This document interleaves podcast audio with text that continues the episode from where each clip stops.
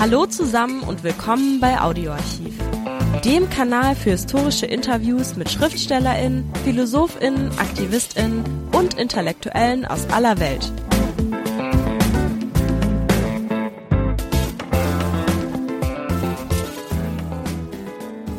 Hallo, ein kurzes Gespräch mit dem arabischen Schriftsteller Abderrahman Munif. Kennt ihr nicht? Hier einige biografische Daten. Munif wurde 1933 in der jordanischen Hauptstadt Amman geboren. Er studierte in Bagdad zunächst Jura und ab 1958 an der Universität Belgrad Wirtschaftswissenschaften. Danach arbeitete er in Syrien in der Ölindustrie. Erst ab den 80er Jahren des vergangenen Jahrhunderts begann seine literarische Karriere. Und Munif wurde ungemein populär in der arabischen Welt. Bis heute gehören seine Romane zu den meistgelesenen von Marokko bis Irak. Vielleicht weil er in seinen Romanen immer wieder die bis in die Gegenwart aktuelle Frage nach der individuellen Freiheit in arabischen Gesellschaften stellt. Seine Literatur beruht zudem auf persönlichen Erfahrungen, denn auch Monifs Freiheit wurde immer wieder eingeschränkt. 1981 bis 86 verbrachte er wegen der Kritik am irakischen Diktator Saddam Hussein im Pariser Exil und aufgrund seines fünfbändigen Romans Salzstätte, in dem er die Geschichte Saudi-Arabiens von einer Stammesgesellschaft zur Diktatur im Gewande einer Monarchie nachzeichnet, wurde ihm 1989 die saudische Staatsbürgerschaft entzogen. Wer also nachvollziehen möchte, wie Saudi-Arabien zur Diktatur wurde und weshalb viele arabische Leser Munif bis heute verehren, der kommt um das Lesen seiner Romane nicht herum. Links dazu, wie immer in den Shownotes. Abdelrahman Munif verstarb in Damaskus. Das Gespräch ist auf Englisch und auf Arabisch. Eine deutsche und eine englische Übersetzung findet ihr als PDF auf unserer Homepage www.audio-archiv.com. Wir haben das Gespräch mit Abderrahman Munif 1996 aufgezeichnet. Viel Spaß. Mr. Munif, your last book was in, in German, published in German, was about uh, the history of a city that you count as a city who belong to the Mediterranean area. Is this book a chronic of a city or is it a chronic of the writer himself, of you? الحقيقة أنه كتاب سيرة مدينة هو عبارة عن تسجيل للحظات طويلة من حياة مدينة كانت بشكل معين ثم بدأت هذه المدينة تغيب وتنتهي لتحل مكانها مدينة أخرى فأنا تسجلت عن المدينة من خلال عيني طفل ثم عيني شاب صغير يصطدم بالحياة لأول مرة ويحاول أن يكتشف المدينة والناس والعلاقات التي كانت سائدة. وطبيعي يعني في الموضوع هذا تتداخل الأشياء سواء كان كسيرة ذاتية أو كعلاقات اجتماعية علاقات اجتماعية للمدينة ورؤية الناس وتصرفاتهم خلال فترة معينة. فلذلك هي مزيج يعني من التسجيل الشخصي والتسجيل للمكان. بهذا المعنى قبل أن تغيب معالم الأشياء التي كانت موجودة من الذاكرة ارتأيت أن تسجل حتى تبقى كعلامات أساسية في قراءة المدينة بتاريخها الطويل. Um, but do you feel as a, a, writer of a city or do you feel as a writer of a region of a region which has the name as Sharq al-Awsat but what is this name meaning for you second part of the question وما في شك على انه بعض المدن يمكن أن تلخص حياة منطقة. وبالتالي عمان يمكن أن تعتبر هي أبرز المدن التي تحكي تاريخ هذه المنطقة منطقة الشرق الأوسط أو الشرق الأدنى أو المنطقة التي يحدها حدان. وأغلب الأحيان هي حدود سياسية.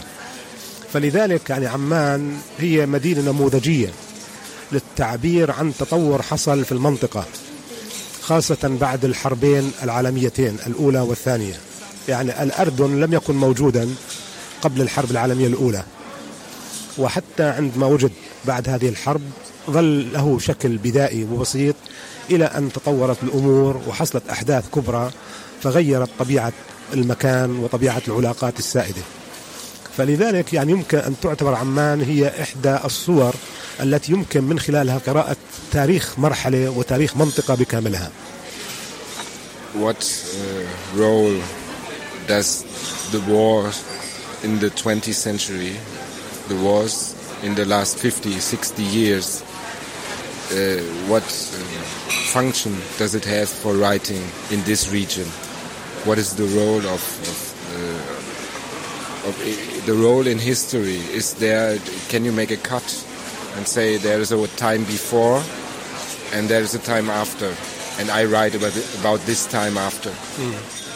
هو ما في شك لا يمكن وضع فواصل قاطعة بين مرحلة وأخرى لأن التاريخ متداخل. لكن بنفس الوقت يمكن لأحداث معينة كبيرة أن تحاول وضع علامات. فمثلا الحرب العالمية الأولى أو الثانية كانت عبارة عن علامات بارزة في تاريخ المنطقة وتاريخ العالم. ويمكن أن يقال الشيء نفسه عن موضوع النفط. النفط عندما وجد في المنطقة العربية شكل أيضا انعطافة مهمة وغير طبيعة العلاقات الاجتماعية والاقتصادية والسياسية التي كانت موجودة قبل.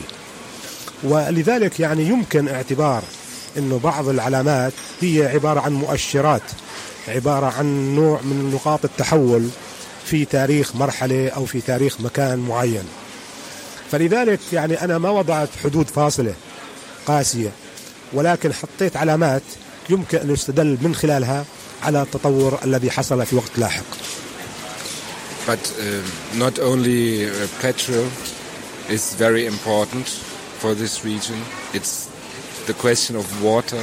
It's the same important. The same? Important Yeah. importance. For, but I don't want to talk about uh, the history of the region. I want more to talk about uh, the writing, about the writing in this region. Uh, one uh, writer told me once that Arabic writing in the 20th century has to be politics. If you write in Arabic, you must write always, you must see that writers are public persons like politicians. They're very important.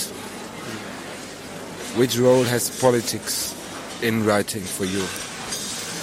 هو ما في شك على أنه الأوضاع السياسية والأوضاع الاجتماعية تفرض نفسها كموضوع للكتابة حتى في نطاق الأدب وأنا واحد من الناس أعتقد على أنه لابد للكاتب أن يكون ممثل لعصره وأن يكون شاهد على هذا العصر.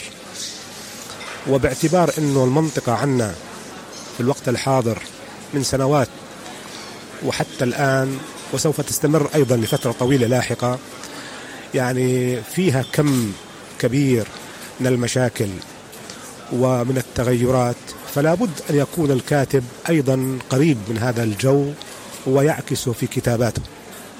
لكن لا يعني ذلك على أنه الكاتب يجب أن يتحول إلى سياسي. يعني تبقى الكتابة لها مهمات ولها هموم من نوع مختلف عن العمل السياسي والهم السياسي.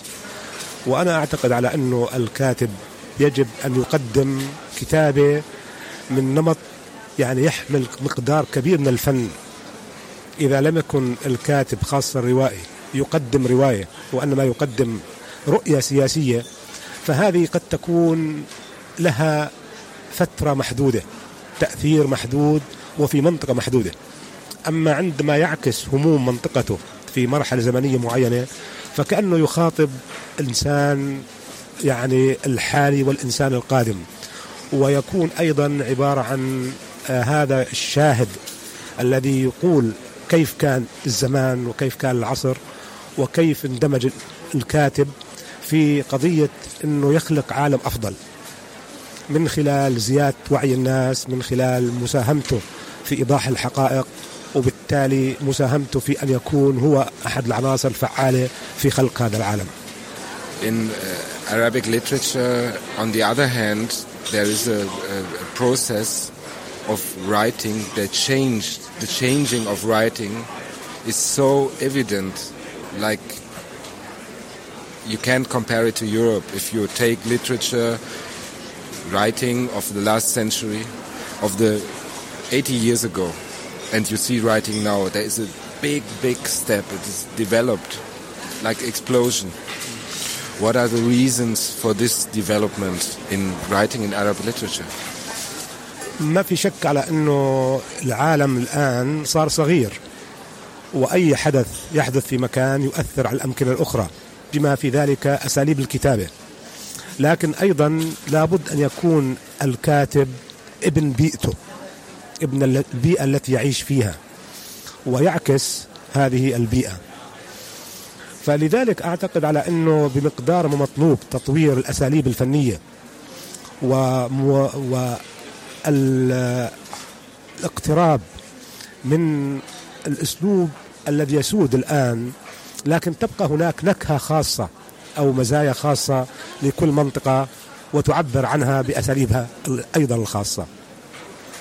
فمثلا بنلاحظ على أنه رواية أمريكا اللاتينية رواية تختلف عن رواية أوروبا وتختلف عن رواية يابانيه وعن رواية أفريقيا فلذلك أيضا الكاتب العربي مهموم أو عنده هموم في أن يطور اسلوبه الروائي بحيث إنه يقدم ما يمكن تسميته الرواية العربية يعني بشخصيتها بأسلوبها بمناخها بحيث أن تكون إضافة جديدة إلى الأدب العالمي.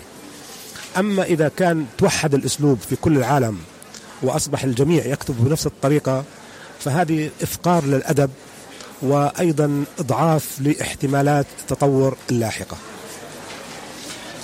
For intellectuals in, since the 60s, the Arab uh, nationalism was very important. It was the most important ideology from Maghreb to uh, Syria. There was an idea of uh, something which all Arabs have in common language and maybe an idea of a special culture. What do you think today as a writer about this idea and what happened to this idea? هو ما في شك انه حصل تطور من الستينات حتى الان خاصة في الاوضاع السياسية وفي العلاقات بين البلدان العربية. لكن أيضا يجب أن نلاحظ على أن الثقافة العربية لا تزال موحدة ولها هموم مشتركة وربما هي الشكل الوحيد من العلاقات العربية التي لها سمات عربية موحدة أو متقاربة. هذا لا يعني على أنه يجب أن تكون الأماكن كلها متشابهة طريقة التعبير واحدة لأنه في أيضا فروق يعني بين المغرب وبين البحرين بين موريتانيا وبين آه، مصر.